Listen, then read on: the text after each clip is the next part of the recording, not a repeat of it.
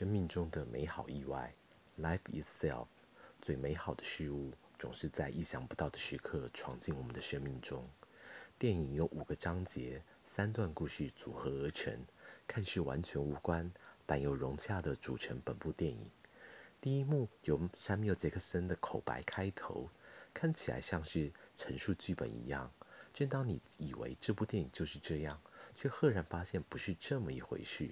最有趣的是，原来一开始编剧未曾询问过他的同意，就将他先写入剧本中。因此，当他收到邀请后，就是一副“好吧，你都写了，我只好演吧”的态度。这部电影当中不意外的能够听到他的经典台词 “MDFK”，可以说是电影中的精彩小彩蛋。没有比生命本身更伟大的故事。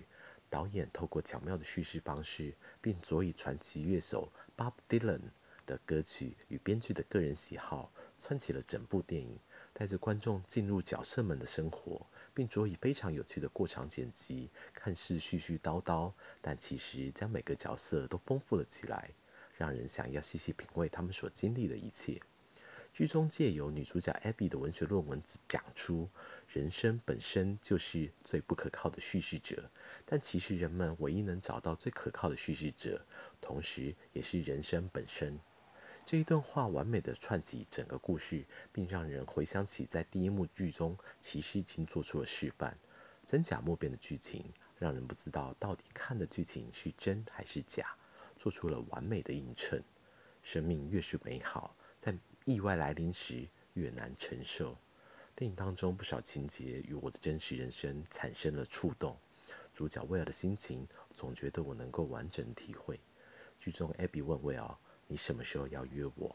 他说：“我一旦约你，就是我生命中最重要的时刻。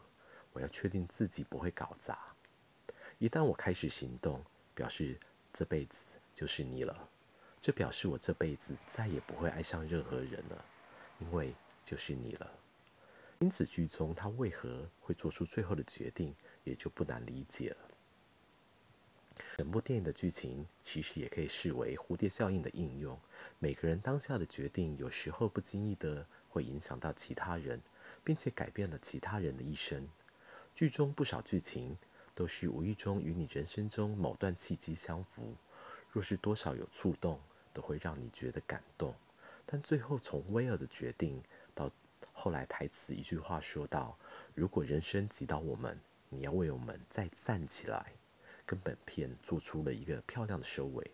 最后，以本片中 Bob Dylan 与电影中搭配的歌曲《Make You Feel My Love》其中的歌词，当做本篇文章的注脚，也推荐给大家这部电影。